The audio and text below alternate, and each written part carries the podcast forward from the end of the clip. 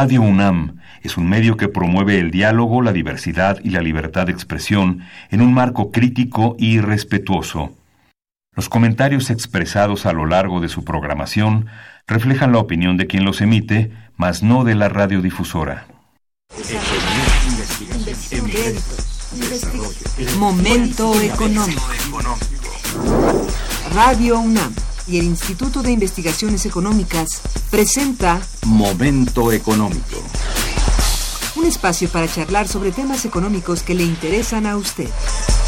Acompáñenos.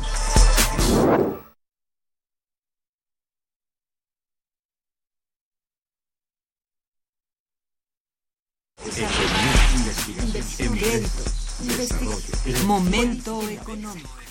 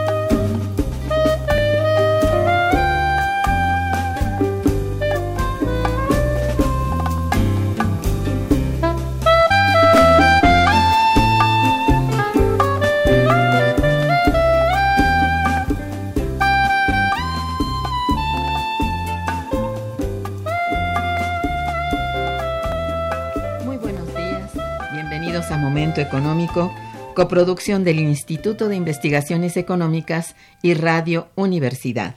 Le saluda Irma Manrique, investigadora del Instituto de Investigaciones Económicas, hoy jueves 5 de diciembre de 2019.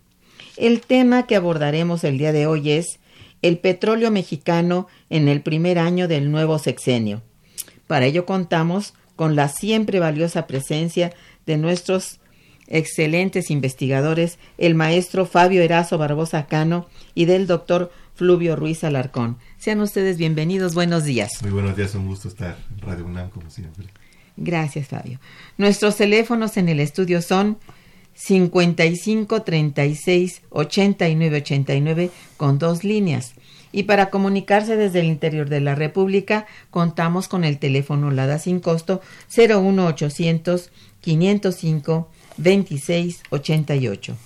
La dirección de correo electrónico para que nos envíen sus mensajes es una sola palabra momentoeconómico arroba unam.mx. También pueden escucharnos a través de la página de internet www.radio.unam.mx y www.iis.unam.mx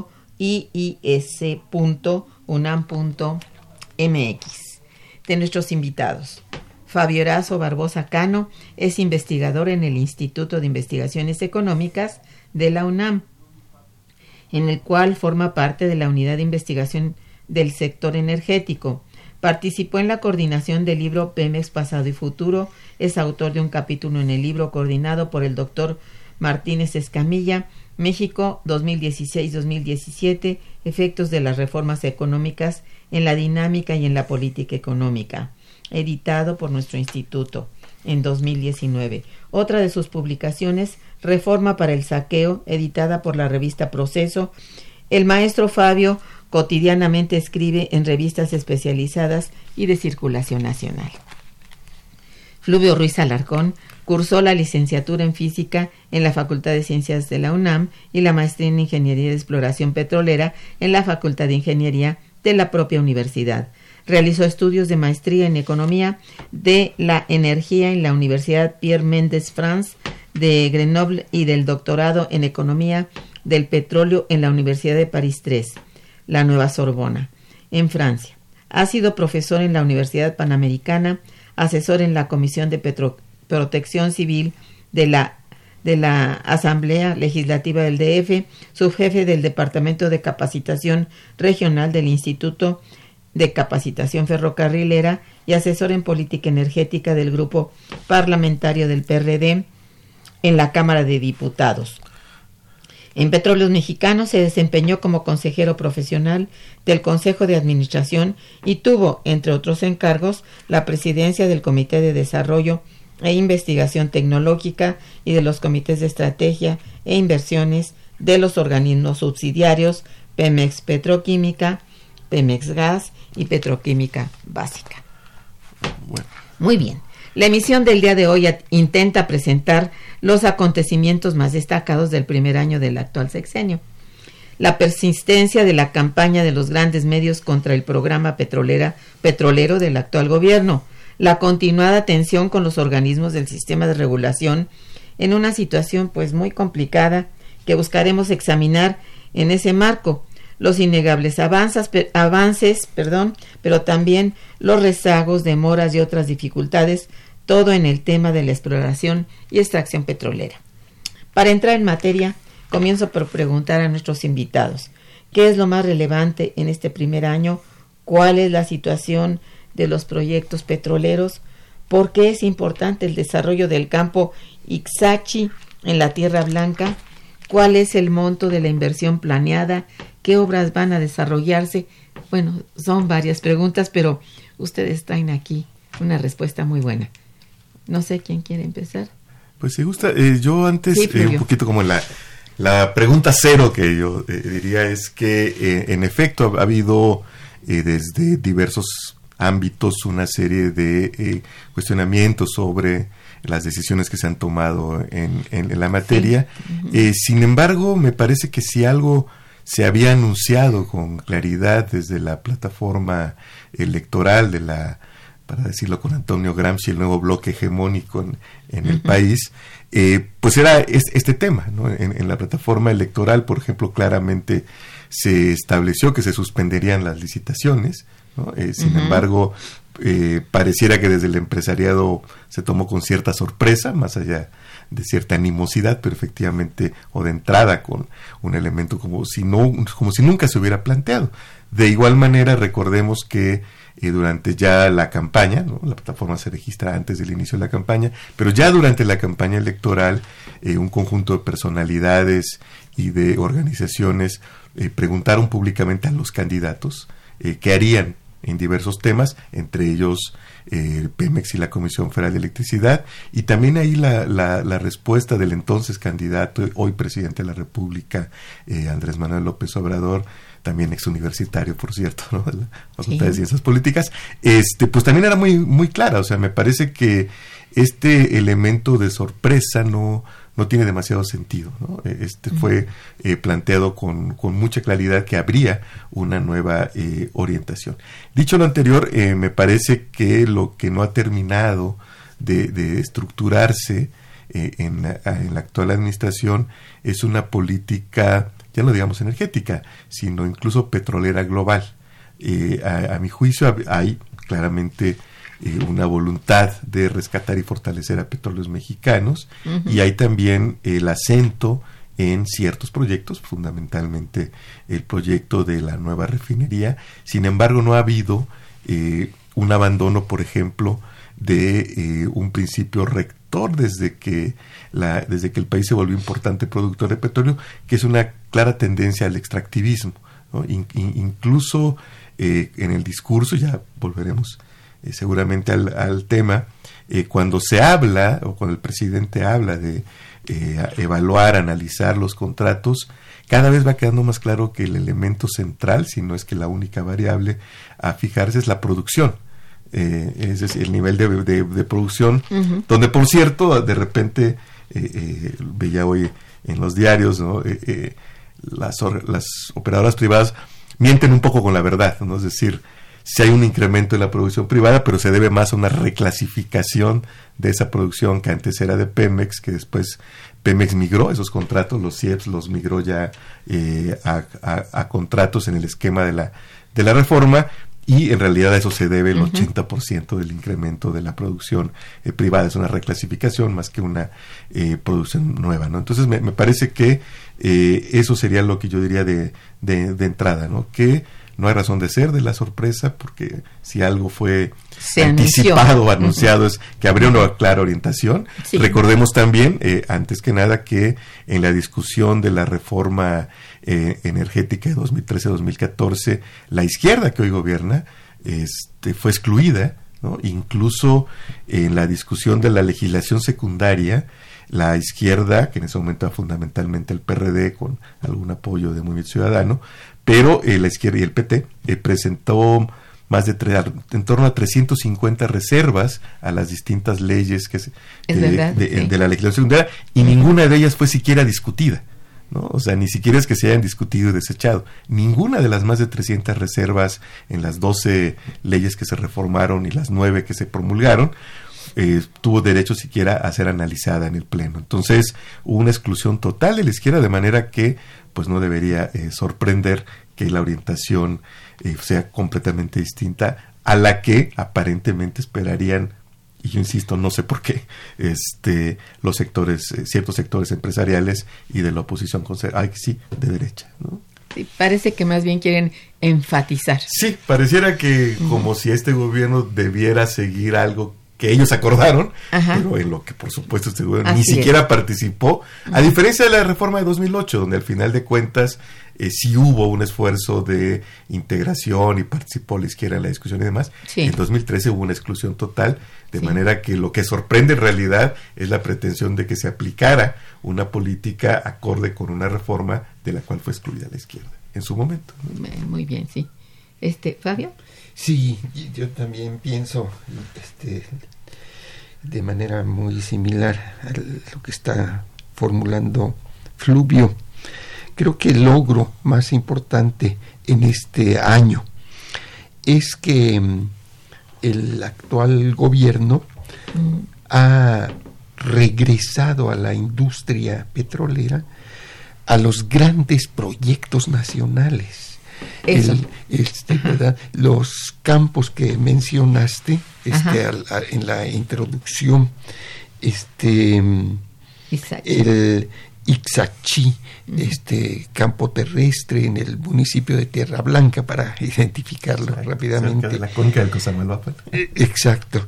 Y Siquín, campo marino frente a las costas del estado de Tabasco este, son, son grandes proyectos muy, muy importantes. Este, estos proyectos, este, los dos, los dos, estos dos campos van a, contribuir con un con nuevo petróleo en un volumen muy considerable, 150 mil eh, este, barriles diarios. Eh, el primero que mencionamos, el terrestre, este, el Isachi, eh, va a aportar condensados, cuyo precio es muy similar al de los aceites más finos. Puede ser llevado este hidrocarburo como carga a las refinerías que tanto requerimos, que tanto necesitamos, porque la producción mexicana viene eh, disminuyendo, pero mm, con mayor velocidad este, la de nuestros crudos ligeros. Entonces, este viene a resolvernos un problema muy importante. La inversión que se va a realizar en estos campos y en lo que el nuevo gobierno llama el proyecto de los 20 campos prioritarios de producción temprana es este eh, de 14 mil millones de dólares. Ninguna empresa privada, este, incluso la que mayor contribución eh, va a ser eh, para incrementar la producción petrolera de nuestro país, este, alcanza este volumen digamos, la empresa que dirige el inversionista Baileris para identificarlo este, ¿verdad? Este, rápidamente. Este, eh, va, va, va, a aportar la mitad de esta inversión. Este, entonces, es eh, estos montos de, de, producción, de inversión, este, dan idea de la magnitud, de la importancia que tienen estos proyectos, considerando que mm, en los próximos tres años se van a mm, perforar este, pues unos 30 pozos solo para, para los dos este, principales, una inversión cuantiosa que es lo que explica pues el encono este con que se está librando una disputa por eh, este los contratos por la reorientación de las inversiones por ganar alguno de estas este eh, eh, decidir este tener injerencia en estos en estos proyectos ¿no? hay encono realmente sí. Y entonces bueno qué qué, qué obras se van a desarrollar ¿Los 20? Ah, los, este, desde luego, el primer, el primer paquete de proyectos es el de los 20 mm. este, campos prioritarios de producción temprana, que hay que decirlo, este, se han venido eh, reajustando los calendarios no se van a desarrollar todos este, como estaba previsto. Este, hay retrasos en el, en mm. el, en el, en el, en el proyecto, algunos se van a correr para el año que viene, que ya es inminente, y otros se van a correr incluso para el 2021. Pero lo mismo está ocurriendo, como de alguna manera lo apuntó Fluvio hace un momento, con los inversionistas privados este, en la industria petrolera pues no hay tiempos fatales, sino que este, las condiciones climáticas... Cuentan muchos elementos. ¿Verdad? Y de tal manera que también en las empresas este, privadas que van a invertir este, hay ajustes e incluso retrasos los constatamos muy claramente en el caso, por ejemplo, de la inversión que va a realizar la British Petroleum, que no participa como British Petroleum, participa a través de dos empresas este, eh, que, que, licitaron, llegaron a México este, con el nombre de empresas argentinas, porque está su sede, este, sus oficinas están allá, pero pues realmente pertenecen a la British Petroleum, ¿no? Este, van a producir poco y ya están un poquito demoradas en su mm, producción. De tal manera que en este momento la única eh, este, compañía petrolera extranjera que ha iniciado este, su producción sería la italiana Eni, que está en este momento, para, para septiembre estaba casi en 10 mil barriles diarios. Ya, ya, ha comenzado, etcétera, y sus obras están mucho más avanzadas. Empresa pública, por cierto. Es Eni. es una empresa pública. esta, esta producción es para exportación o es para consumo interno? No hay restricciones, ese es un eh, tema que me parece ser importante que la nueva administración precisara.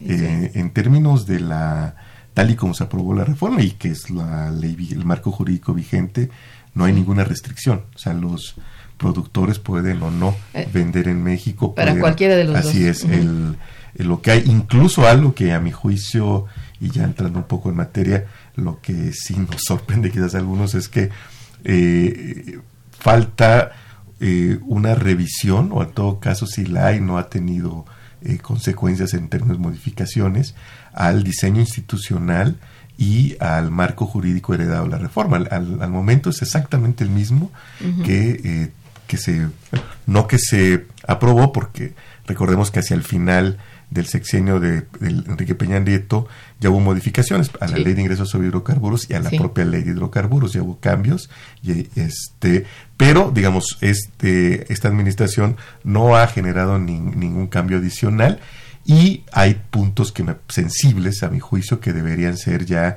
eh, atacados eh, con la nueva perspectiva, ¿no? con una perspectiva mucho más nacionalista que es la que tiene este gobierno y uno de ellos es precisamente el que tú comentas, querida Irma, que es no en este momento no hay ninguna restricción para que eh, el crudo que produzcan los privados, nacionales o extranjeros, pues ellos lo comercialicen como lo mejor les parezca. Es más, en, en función de la propia ley de hidrocarburos, el crudo que le corresponde al Estado mexicano en los contratos de producción compartida, hoy por hoy los comercializa la transnacional Trafigura, que fue la que ganó la licitación para comercializar este crudo, cuando a mi juicio, y creo no quizá Fabio también lo comparta, eh, eh, gente del público, es que ese crudo lo debería de manera natural comercializar PMI, que es la comercializadora de petróleos mexicanos, ¿no? porque eso eh, aseguraría que hubiera una mayor sincronía de intereses entre el Estado y lo que hace el crudo, porque imaginemos que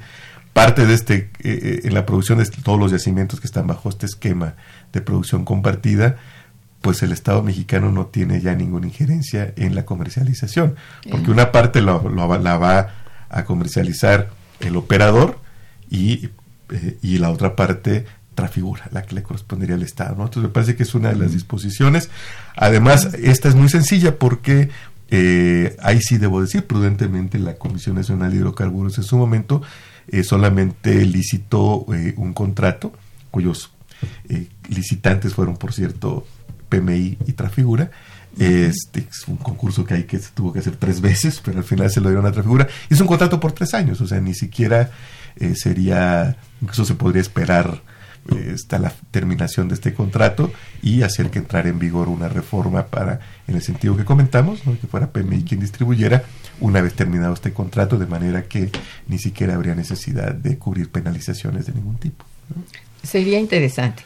Digo, yo creo que, bueno, sería deseable, además, que se distribuyera para el interior del país. Esto es lo que yo creo. Claro, debería haber exposiciones más. Las hay implícitamente, pero eh, no son tan claras. No es claro. Eh, debería haber, como hay en Estados Unidos, hay que recordarle a nuestro público que en Estados Unidos cuando hay un huracán, este, las, las refinerías tienen primero que garantizar el abasto interno de gasolinas y ya después este, exportar. Por eso hace dos años tuvimos que ir a la India y a Francia a comprar gasolinas.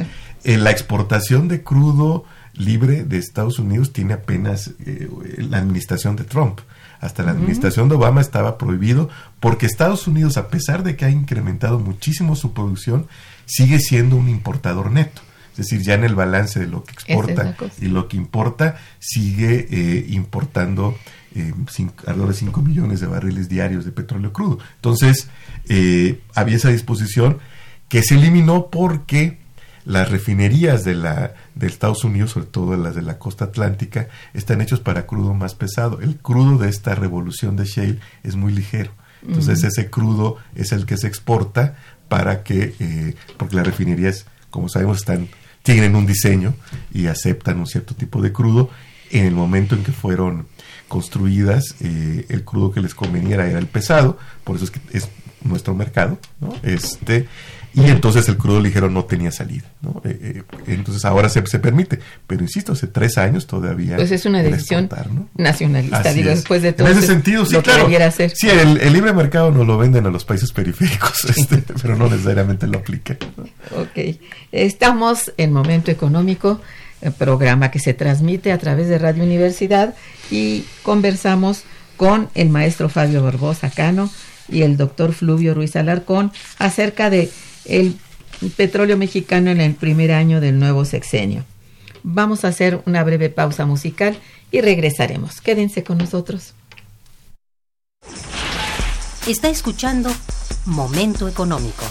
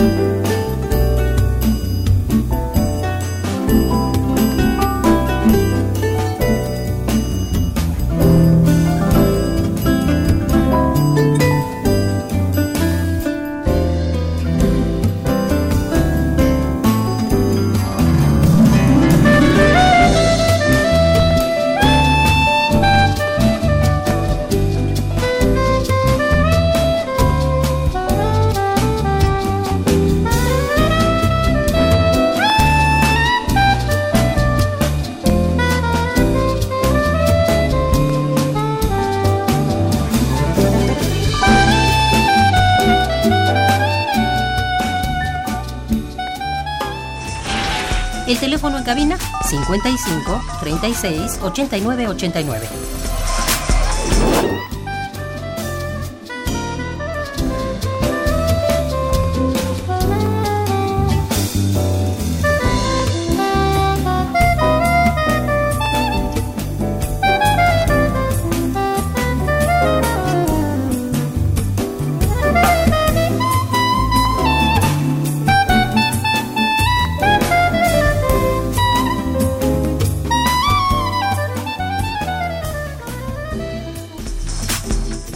Continuamos en Momento Económico.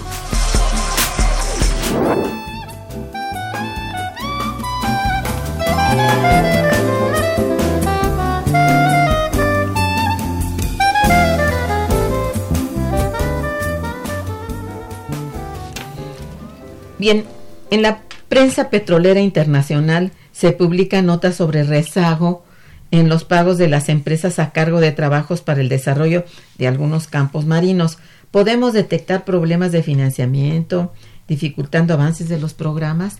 Digo, ya ves que son una serie de dudas que me gustaría, Fabio, si nos hablaras de esto. Sí, sí, claro. Sí, yo creo que mm, este diversos factores, este tal vez el más importante es el de la caída de la producción, la caída de los precios, una crisis que está afectando a todos los países petroleros. Este está provocando eh, dificultades económicas, falta de liquidez, está creando un hueco, un hoyo en las finanzas este, públicas. Este, creo que lo estamos padeciendo incluso las universidades este, públicas oh, este, y eh, se, se, siente eh, una protesta este, justa en algunos sectores de la población por estas dificultades económicas que está enfrentando este, el gobierno. Este, en esa medida incluso han circulado noticias de que en el proyecto de los 20 eh, campos prioritarios de producción temprana que está en curso se han presentado este retrasos en los en los pagos. Eh, creo que el propio señor Suárez Torielo eh, de Marinza este se ha quejado de que este tiene ha sufrido retrasos. Este a mí me parece que aquí debemos de establecer muy claramente este, que mm, todo, todos los estudios prospectivos coinciden en que eh, es un gran reto, es un gran desafío, muy difícil de, mm, que se, eh, eh, este, de resolver, de atacar, el de la declinación de nuestros principales campos este, y el lograr que la extracción petrolera vuelva a elevarse. Eh, por otro lado, tampoco se ve en el para el corto y medio plazo que los precios puedan este, repuntar. De tal manera que a mí me parece que este, la sociedad mexicana tiene que estar advertida de que en el futuro, este, a pesar de los esfuerzos del gobierno, vamos a tener este, una caída de la producción y una caída de los ingresos este, eh, que, antes eh, teníamos esa fuente este, de, de los, eh, de las ventas del, del, petroleras. Este, tenemos que estar advertidos.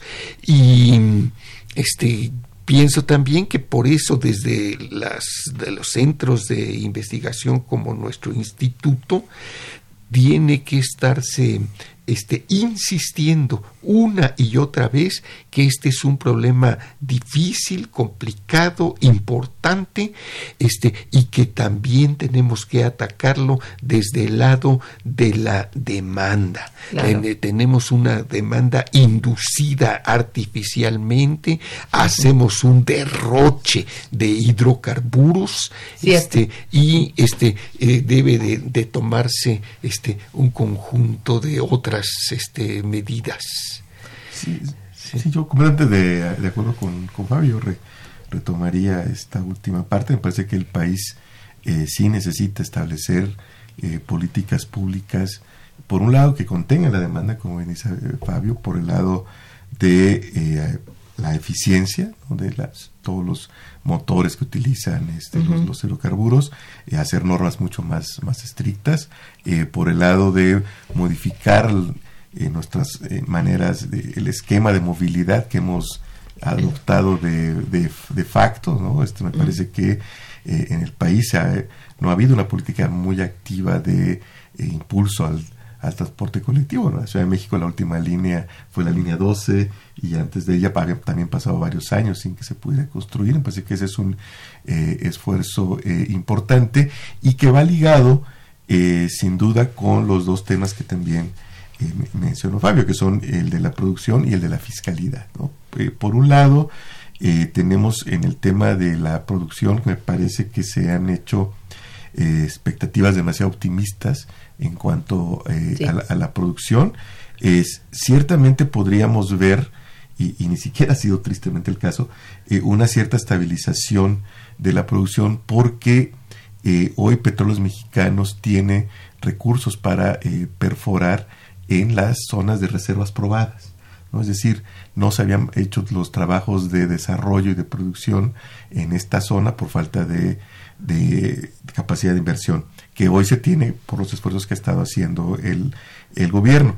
Sin embargo, eh, conforme se vayan explotando estos mantos, ya que son reservas probadas, que digamos este 2020, 2021 podríamos ver una estabilización y aún un ligero incremento en la producción, pero a partir de 2022 va a ser el problema porque las expectativas están fundadas sobre lo que hoy son reservas 3P, es decir, que tienen el 10% apenas de posibilidades de convertirse en una producción rentable, de tal suerte que a partir de 2022 esas proyecciones por encima de 2 millones de barriles en el caso de Pemex eh, me parece que son demasiado optimistas y difícilmente se van siquiera a acercar. ¿no? Podemos, yo confío en que estaremos en 2020-2021 sí, al menos estabilizando la producción, quizás andando, Fabio me corregirá, 1.9, 1.95 millones de barriles diarios hacia 2021, pero a partir de ahí es difícilmente eh, la curva va a ser francamente ascendente, ¿no? Por un lado. Y por el lado de la eh, fiscalidad,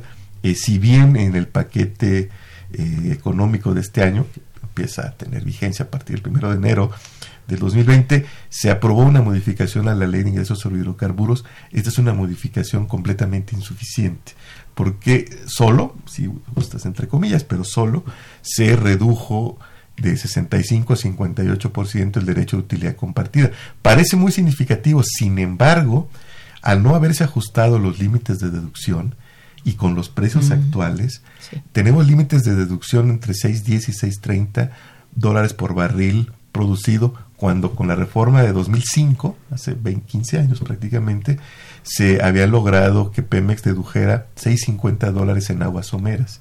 Es decir, hoy Pemex ni siquiera en términos nominales, ya no digamos en términos reales, si ni siquiera en términos nominales puede deducir lo mismo que hace 15 años, siendo que evidentemente los costos de producción, tanto por materiales como por la complejidad geológica de los yacimientos, ha ido en incremento. Entonces, le están reduciendo a Pemex lo que tiene que pagar pero de una cantidad que ya significa pérdidas. Es decir, no le están incrementando la ganancia, sino disminuyendo las pérdidas, y eso se nota en el, eh, el, informe del tercer trimestre, ¿no? que pese a los esfuerzos que se han hecho a lo largo del año, para, desde el gobierno dicen inyectar capital, yo la verdad digo que es una devolución fiscal tardía, pero que, no, recordemos que Pemex entrega, ha entregado durante años, durante décadas, más del 100%, aquí lo hemos dicho en otras ocasiones, de su rendimiento de operación. Bueno, le, están regresando tardíamente este exceso, parte de este exceso, pero aún con ese esfuerzo y aún con el último decreto que lo exentaba de pagar el derecho de utilidad compartida en 300 mil barriles, a pesar de ello, tiene pérdidas Pemex.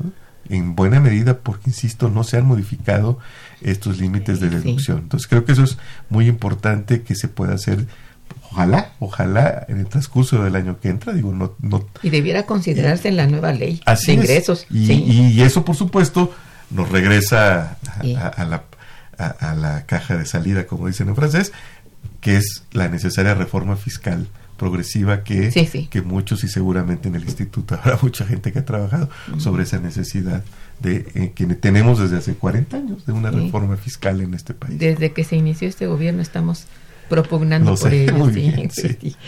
Bien, la, experiencia en este primer año muestra que podremos revertir la declinación de la extracción petrolera de nuestro país, o bien continúan la incertidumbre. Este, pienso que hay un gran acuerdo entre todos los que han examinado este, las perspectivas de este, mejorar nuestra extracción de que mm, vamos a lograr un repunte. La mayor contribución, y eso lo tenemos este, que estar insistiendo, va a ser de nuestra empresa estatal. Este, este gobierno ha este, reorientado este, a, petróleos mexicanos y ha logrado hacerlo reflotar este por primera vez este petróleos mexicanos este va a tener algunos proyectos muy rentables. Eh, los campos que mencionamos al comienzo este fueron dictaminados por el equipo de transición inicialmente y luego estos estudios revisados por un comité dictaminador de la Comisión Nacional de Hidrocarburos y luego aprobados por el Consejo, por el órgano de gobierno se llama, de la CNH y la evaluación informa que en estos proyectos, en, algunos, en, estos dos proyectos que estamos señalando, concretamente el de el de este, el campo en tierra, en tierra Blanca, la evaluación señala que por cada dólar invertido, Pemex obtendrá 8.32 dólares de ganancia. Por cada dólar invertido, 8, este, 8 de ganancia, más de 8 de ganancia. Bueno, este, pero al mismo tiempo, cuando se examina este, los proyectos aprobados y en curso de las empresas privadas, uno se encuentra con el dato que de 73 empresas que ganaron bloques en las licitaciones, solo tres van a producir, solo tres, y en un volumen este, muy insatisfactorio. Este, las tres que van a producir son, ya las señalamos, serían los de Petroval, los de, y sus socios, sus socios estadounidenses, eh, ENI y la British Petroleum. Ellos en el, en, el, en el pico, es decir, en la producción máxima, van a, a alcanzar un máximo de 220 mil barriles, mientras que Petróleos Mexicanos va a aportar este, un poquito arriba de 300, ellos nada más 200. Este, insuficiente este, para compensar la caída de, este, de los campos maduros, etcétera, etcétera.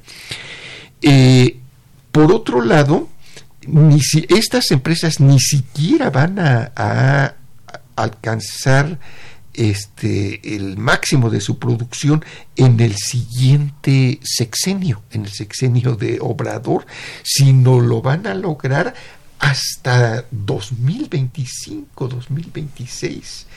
Tiene que decirse que la, este, las licitaciones fueron muy tolerantes, hubo demasiada flexibilidad, este, y mientras, los, mientras en los Estados Unidos se pide a las empresas este, que empiecen a dar resultados en un plazo muy corto, muy corto, o devuelvan los, este, los bloques, en este caso, en el caso de México, se les permitió este, pues creo que tres años de, de, evaluación inicial con, las con la posibilidad de prorrogar otros tres. Este, y, sí, y este, desde luego entendemos que en el caso de la industria petrolera y más en aguas profundas, pues son proyectos que exigen, este, que requieren eh, largos periodos de maduración. Pero el caso es que hubo eh, lo que yo llamaría con toda claridad un nuevo reparto de los hidrocarburos en el Golfo de México. Shell resultó la gran triunfadora, pero el petróleo se va a ver hasta finales de la siguiente década, es decir, hasta 2028, 2000, sí, sí, veremos, veremos, este, si es que llegarán a hacerse descubrimientos. Este, el único caso en donde podría esperarse algún resultado de, de mayor, de, de, corto plazo, este, sería el, el caso del farm out llamado Trión. Este, no podría podríamos esperar para 2024 este eh, algunos este barriles de ese de ese, de ese gran sector. Es, un, tema eh, importante el que toca Fabio porque es eh, la lógica inherente a la industria es una industria de mediano plazo aquí un sexenio es corto plazo ¿no? entonces lo digo porque a mí una parte que me preocupa del eh, leyendo el plan de negocios de Pemex, es este aparente, esta aparente subestimación del, de lo que significan las aguas profundas y, el tiempo que toma. Eso es, ah, el tiempo no está tomado en consideración. Este, de hecho, está tomado de manera negativa. ¿no? Eh, eh, se plantea, hemos invertido mucho y no se ha producido. Pues sí, pero así son las cosas. Y algún día, esto sí está claro, vamos a tener que ir a las aguas profundas porque hacia eso es la, digamos, el, el crecimiento, la dirección natural de nuestra nueva frontera geológica. Eso toma mucho tiempo. Si no se mantienen los esfuerzos, al menos en la adquisición de capacidades, eh, de estar al día en, las innovaciones. Tenemos un centro de tecnologías de aguas profundas en Boca del Río, no podemos desaprovechar, porque si no dentro de 10, 15 años que tengamos que ir así, ahí sí tengamos, porque la producción en otras zonas se ha se haya reducido significativamente, pues vamos a ir de manera subordinada. Vamos, e, es, va a ser como maldición, ¿no? Ya para entonces tendremos más de 130 años de historia petrolera y tendremos que ir de manera subordinada con alguien porque no solo no tendremos recursos financieros, sino las capacidades mínimas eh, tecnológicas de ejecución. para la extracción. Para la extracción. Trión es un ejemplo de cómo este esfuerzo eh, en aguas profundas no ha sido en vano. Trión es algo que es, un, descubierto por Pemex. O sea, toda la exploración la hizo petróleos mexicanos y aunque no se ha producido ni un, ni un barril todavía, ya Pemex obtuvo, eh, si es buen negocio o mal negocio es otra discusión, pero al menos Pemex obtuvo 1.200 millones de dólares por eh, darle una participación a los australianos de BHP Billiton en ese proyecto. Es decir, eh, prácticamente es un ingreso no por la producción, sino por el hecho mismo de haber disminuido el riesgo geológico relativo a Trión. Entonces, creo que sí sería un error en el largo plazo que no se hiciera ningún esfuerzo en materia de aguas profundas, sabiendo que es una, son yacimientos con un largo tiempo de maduración para la producción y que la inversión debe ser grande, pero sin duda, si hoy no hacemos nada, eh, la, generación siguiente lo reclamará. Hacia 2040, 2050, este, que todavía seguirá siendo, el, los hidrocarburos seguirán siendo un factor importante en, la matriz energética, pues sí, eh, sería un grave error que no diéramos el esfuerzo. Muy bien, hay que tener en consideración eso.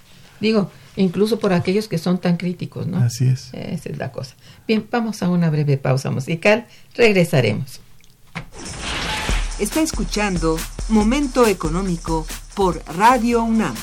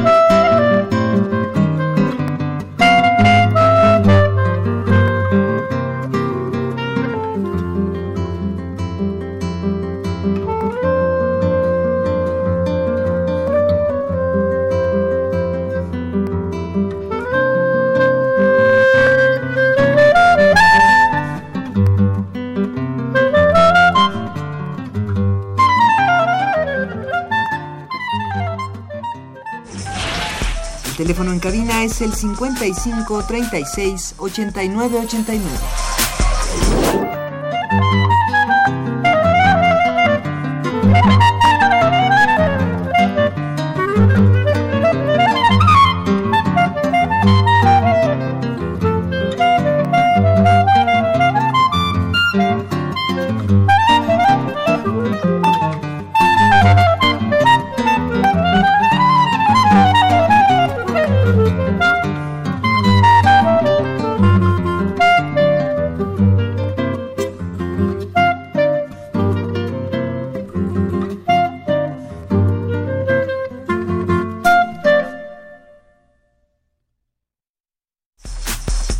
Continuamos en Momento Económico.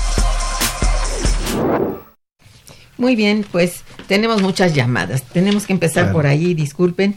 Ana María Castro los felicita mucho y al programa también. Gracias. Dice, ¿qué tan viable es construir una nueva refinería si las que tenemos no trabajan a toda su capacidad? Y hace otra pregunta, ¿sería mejor invertir en la que tenemos o construir una nueva? En realidad debemos hacer las dos. Eh, recordemos que eh, a partir de la crisis 81-82, eh, pues Pemex se convirtió en la principal fuente de ingresos fiscales del país, de manera que eh, la jerarquización de sus proyectos de inversión estaba determinada más por las necesidades inmediatas de ingresos del Estado que por la lógica propia del sector que es de, de largo plazo. Entonces, en ese sentido, se dejó de invertir, se cerró incluso, recordemos, la refinería de Azcapotzalco, y, pero como se dejó de invertir no solo en construcción, sino en el mantenimiento mismo, eh, las eh, refinerías dejaron de operar de manera óptima, de tal suerte que hace un año y más o menos estamos en números no muy distintos, eh, solo producíamos 35-40% de nuestra demanda de consumo interno. El Consejo Mundial de Energía recomienda que un país al menos produzca el 70% de su demanda interna para no caer en una situación de fragilidad, de vulnerabilidad eh, en su seguridad energética. Entonces, si se rehabilitan las, las seis refinerías existentes y se construye esta adicional, estaríamos llegando a 85-90% de la demanda, ¿no? De tal suerte que si se necesitan las dos cosas, quizás la secuencia no haya sido la mejor, ni la decisión de la ubicación tampoco, pero lo cierto es que si necesitamos al menos llegar, que se rehabiliten las seis, se construya la nueva y podamos estar en estos márgenes del 90% de, de, de, demanda de, de cobertura de la demanda interna, perdón, y lo que decíamos al inicio del programa, paralelamente medidas eficaces de contención de la demanda. Muy bien. Eh, Rodolfo Martínez los felicita mucho. Dice, cuando se habla de petróleo casi siempre hablan de gasolina o combustibles, pero existen muchísimos derivados que se pueden aprovechar y son muy importantes para la industria petrolera. ¿Podrían los invitados hablar de la importancia de estos derivados? Sí, de, hecho parte de la eh, cuando se argumenta o los que argumentamos en favor de la necesidad de una nueva refinería hacemos justo referencia a, lo que nos dice nuestro amable radio, escucha y es que no solamente se producen eh, gasolinas y diésel sino productos como la turbocina.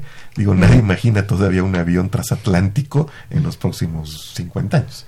Este, eléctrico. Eléctrico, pues. Nadie lo imagina todavía siquiera. Entonces, eh, eh, ese es un nicho. Hay otras derivadas, las parafinas, lubricantes, en fin. Hay toda una serie de el coque mismo que se usa como energético en la industria cementera y del acero, ¿no? Entonces, hay otros derivados eh, que se generan en la refinación cuya utilización se va a seguir haciendo por muchos años, por no hablar de la petroquímica, que va a ser el nicho final de del sector de los hidrocarburos. Lo hemos dicho antes aquí, eh, cuando amablemente nos invitas, eh, todo lo que aquí en el estudio y seguramente todo lo que está en torno a quienes nos están escuchando, eh, tiene derivados de la petroquímica. Incluso los alimentos. Pues, hasta los alimentos, así es. Bien, Andrea Hernández. Ah, felicita al equipo de trabajo de Momento Económico, muchas gracias.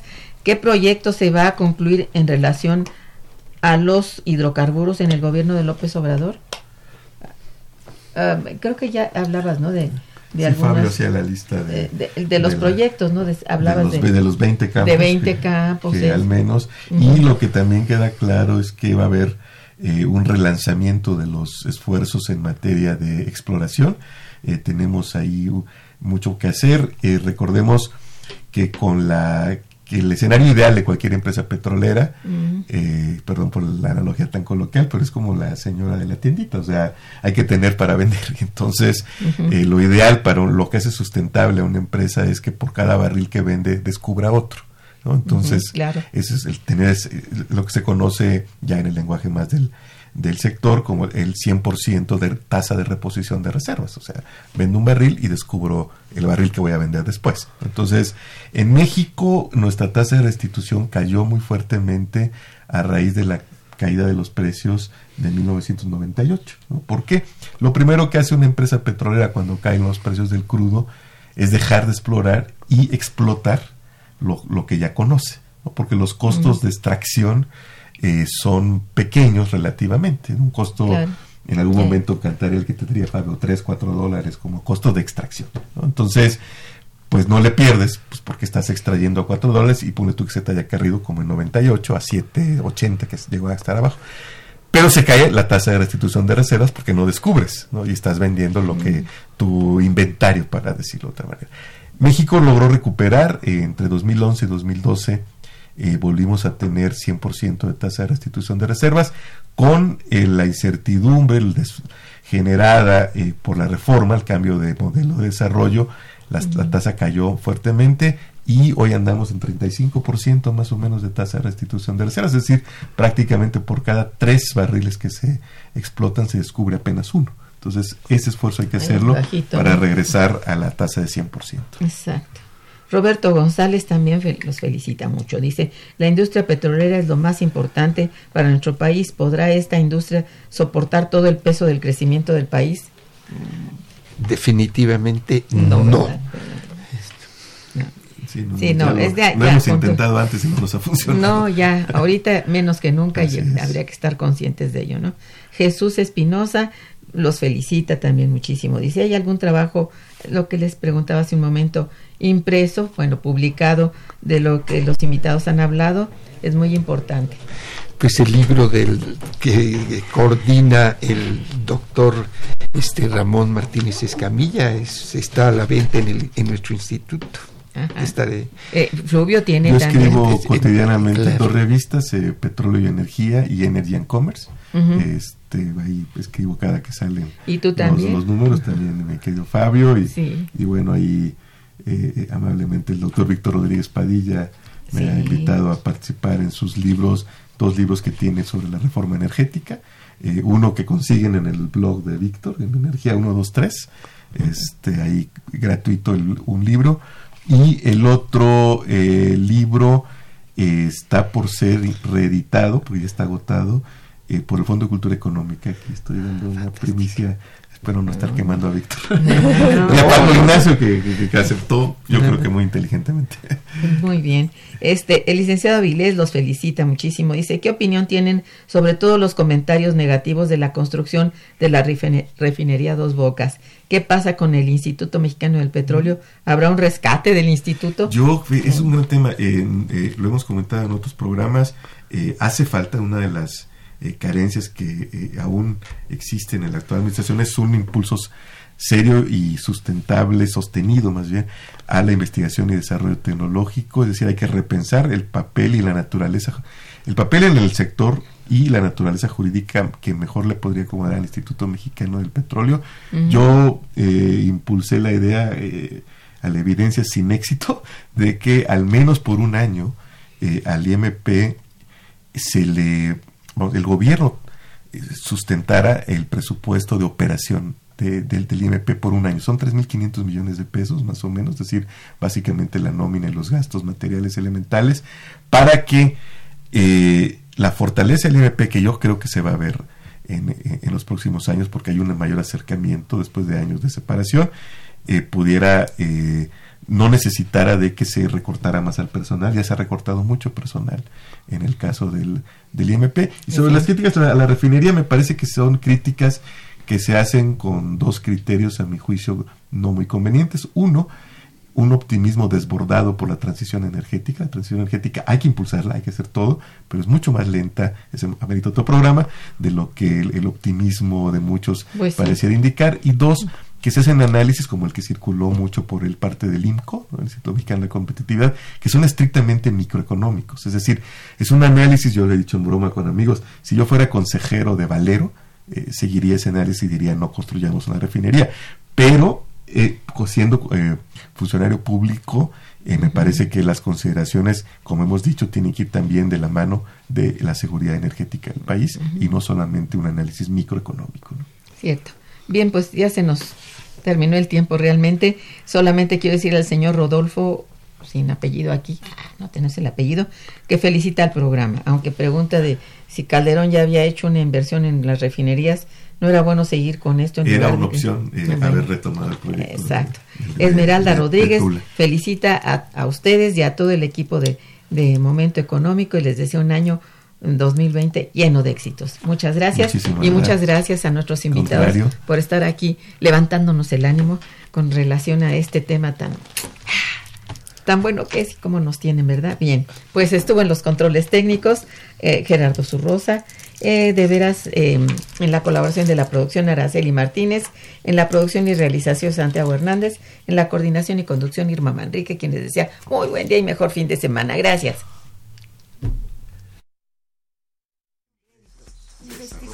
Momento económico. Radio UNAM y el Instituto de Investigaciones Económicas presentó Momento económico.